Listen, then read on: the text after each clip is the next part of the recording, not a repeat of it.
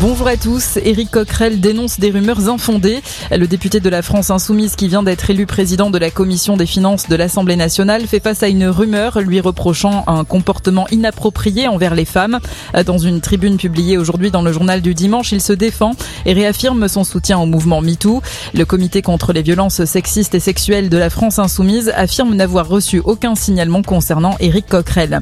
Ce week-end, l'exécutif continue de plancher sur le remaniement qui pourrait intervenir en début de semaine Quatre ministres doivent être remplacés. Amélie de Montchalin, Brigitte Bourguignon et Justine Bénin, battues aux législatives, ainsi que Yael Braun-Pivet, élue présidente de l'Assemblée nationale.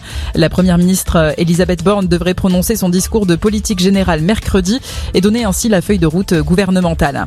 La crèche lyonnaise où une petite fille de 11 mois est décédée la semaine dernière va fermer ses portes et ce pendant trois mois.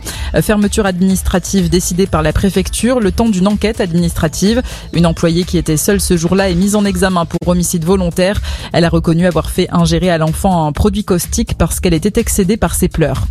Passer d'une sobriété énergétique d'urgence à une sobriété énergétique organisée. L'appel de 84 dirigeants d'entreprises qui signent une tribune dans le JDD, notamment EDF, le Crédit Mutuel Arkea ou encore la Maïf. Ils plaident pour intégrer dans la stratégie des entreprises l'économie circulaire, la relocalisation, la régénération de la biodiversité et aussi l'alignement de la réduction des émissions de gaz à effet de serre sur les accords de Paris.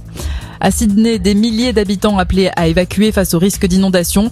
La plus grande métropole du pays est victime de pluies torrentielles. L'ouest de la ville est concerné par cet appel à évacuer, une zone déjà touchée au mois de mars par de graves inondations.